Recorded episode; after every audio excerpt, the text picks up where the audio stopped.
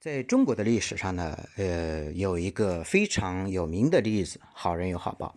有人说好人没好报，有人说好人有好报。总的来说嘛，这个社会一直在向前发展。总的来说，还是好人有好报的多。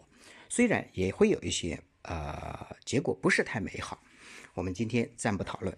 在正史上，我们讲一个好人有好报的具体的例子，我觉得可以对我们今天的人呢有一些启发。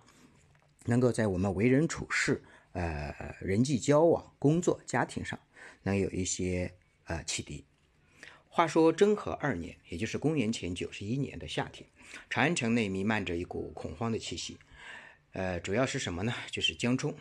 江冲这个人，大家了解那段历史的人都知道，他是一个小人，他在寻找一种用来诅咒他人的小木人。呃，当然，主要针对的就是太子刘据了。呃。很快，刘据的宫中就传来小木人被挖掘出来的消息，同时还发现了刘据谋反的证据。那无奈之下呢，刘据被迫起兵自保，却寡不敌众，最终兵败自尽。毕竟他面对的是汉武帝。但事实上呢，这一切都是江充等人栽赃陷害。刘据兵败以后，他的家人受到牵连致死，只有其孙刘病已幸运地活了下来。此时小病已只有几个月大，从这一刻，他变成了孤儿。话说死罪可免，活罪难逃。虽然刘病已逃过了死劫，但逃不过牢狱之灾。无依无靠的刘病已入狱以后呢，遇到了他人生第一个贵人。这个贵人呢，就拼死保护他。如果没有贵人的帮助，刘病已可能就没有了，就长不大了。那这个人呢，就是宅心仁厚的丙吉，他是宣帝朝名臣。虽然丙吉早年啊默默无闻，在他的庇佑下，却成长出了。一代圣主，丙吉今天呢是山东人，从小就喜欢研究汉代的律令，学有所成之后呢，担任鲁国御史，因为工作绩效不错，几次升迁，然后就到廷尉右监。公元前九十一年，巫蛊之乱爆发，汉武帝让丙吉到郡邸监狱追查巫蛊一事，当时刘病已呃就关在那里，丙吉呢头脑清晰，没有。汉武帝那般糊涂，他深知太子刘据是被奸人所害，加上他为人善良，于是非常同情小病已的遭遇。丙吉看小病已孤独无依，在狱中为他精心挑选了两位善良的妇人来俘虏其的女囚犯，来养活病已，每天都到狱中探望小病已两次。刘彻晚年总想着成仙，对鬼神之事深信不疑。有人就想利用他的弱点，将刘据一脉的子孙赶尽杀绝。刘彻身边负责观天象的人对他说：“长安牢中有天子之气。”言外之意就是说，刘据当初造反，你没有斩草除根，留下了祸患。本来刘病已经够可怜了，但是还有人不愿意放过他。刘彻听后，以为监狱里有人要造反，于是下令将狱中囚犯一律处死。使者呢，就拿着刘彻的圣旨赶到了监狱，准备格杀。丙吉紧闭大门，不让使臣进入。他对使臣说：“杀害无辜本来就不对，更何况是皇帝的亲曾孙，虎毒不食子，自己的血脉怎么说杀就杀呢？”然后使臣在门外等了一宿，一直等到天亮，也没见到刘病已，只能灰溜溜的离开了。回去禀报汉武帝刘彻。并且趁机弹劾了丙吉一番。汉武帝时而糊涂，时而清醒。此时他觉得丙丙吉说的有几分道理，并下令不再追究此事，同时大赦天下。刘病已在丙吉的保护下死里逃生，关押在监狱里面的丙吉因而获得了重生。丙吉可谓是冒着生命危险保护刘病已。如果刘彻还是处于糊涂状态，他的小命可能就不保了。刘病已从小体弱多病，丙吉每次都自己掏钱给他看病。当时他的俸禄呢并不高，他却愿意冒着生命危险，拿着自己微薄的工资帮助一个非亲非故的人，却是罪臣。之后，丙吉的秉性可赞。后来刘彻大赦天下后呢，然后狱犯得以出狱，丙吉就写信给管理京城的官员，希望他们接受刘病已，因为京城的官员没有得到汉武帝刘彻的指令，他们都不敢接受。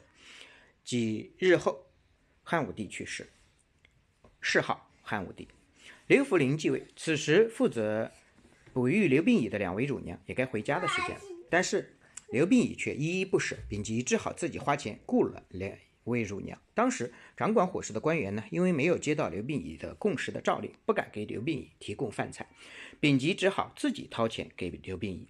小孩一直待在狱中，毕竟对成长不好。丙吉经过几番周折，打听到刘病已的曾外祖母家史家的下落，并把刘病已交给史家抚养。老奶奶看见自己的亲外曾孙，也是感慨万分，亲自照顾小病已。刘志临死前曾留下遗诏，把刘病已纳入皇家族谱，并交给叶廷礼抚养。当时丙吉亲自将不满五岁的刘病已送到宫中。刘弗陵继位以后，由大将军霍光辅政。霍光非常赏识丙吉，把他调任皇帝的近臣、光禄大夫。后来刘弗陵英年早逝，没有子嗣，以霍光为首的大臣拥立他的侄子刘贺为帝。霍光派丙吉迎接刘贺继位。刘贺仅仅在位二十七天，因不遵守规矩被废除。霍光、张安世等人一起商议永历勋君一事，长达近一个月，却迟迟未有结果。丙吉抓住机会向霍光推荐刘病已，他说刘彻的亲曾孙还在人世，并且经过。他的考察，没有人在民间的声誉超过刘病已，而且他能，他很有才能，办事稳重又不失礼节。霍光听后采纳了丙吉的建议，并让他到掖庭迎接刘病已。施恩不图报，官至丞相。公元七十四年，刘病已继位，是为汉宣帝。因为丙吉勇立有功，受封关内侯。有些人可能会说，丙吉冒死保护刘病已，他是把刘病已作为政治投资对象了。将来刘病已继位，可谓飞飞黄腾达。其实不是，丙吉为人正直厚道。汉宣帝继位以后，他从来不提及前以前对汉宣帝的恩德。他可以看出，他当年帮助汉宣帝纯粹是出于同情，他不求名利，也不求回报。遗憾的是呢，汉宣帝也不记得丙吉对他的恩德，这不难理解。丙吉只把汉宣帝抚养到四岁多。孩子一般对幼年发生的事情记忆比较模糊。再说，丙吉并没有常常陪伴汉宣帝，只让两位乳娘抚育。如此一来，朝中也就没有人知道丙吉对汉宣帝幼年成长的帮助。公元六十八年，霍光去世，汉宣帝开始亲政。第二年，皇长子被立为太子，丙吉任太子太傅。几个月后，丙吉升任三公之一御史大夫，最高。司司法长官、副丞相，真相大白。不久，以前的掖庭工作过的一位丫鬟呢，就向汉宣帝邀功请赏，说自己曾有抚育汉宣帝的功劳。汉宣帝下令彻查此事。结果呢，他不能证明自己，也没有没办法证明自己有没有说谎。最后他说有人可以作证，那就是丙吉。叶廷令把丙吉带去，丙吉。然后把那个丫鬟骂了一顿，说：“当年你没有尽到辅以汉宣帝的责任，还挨过板子。这些真那些真正立过功的人呢，没有来请赏，反而你这位失职的人来请赏。只有胡祖、郭真卿两位奶娘才有对皇帝有哺育之恩。汉宣帝得知后，下令寻找他儿时的乳娘，但是胡祖、郭真卿早已去世，汉宣帝只能厚赏他们的两位后人。不过汉宣帝还是赐了邀功的那个丫鬟。”十万钱。随后呢，汉宣帝来招来丙吉问话。他问丙吉为什么对他儿时的生活那么了解。丙吉为了证明自己所言属实，把汉宣帝的成长经历都如实道来。汉宣帝听后大惊，原来丙吉才是他一辈子都无以回报的恩人。汉宣帝随即下令封丙吉为鄱阳侯，十赐食邑一千三百户。后来，丙吉与魏丞相。一起辅佐汉宣帝，成为汉宣帝的左膀右臂。公元前五十九年，魏相去世，丙吉接替丞相的位置。位居相位的丙吉仍然保留着自己宽厚仁慈的作风。公元前五十五年，丙吉去世，汉宣帝用了丙吉生前推荐的几位大臣，丙吉的仁德也福荫子孙，他的爵位传给了子孙后代，直到王莽篡位才断绝。纵观丙吉一生，他宽厚仁慈，恩师。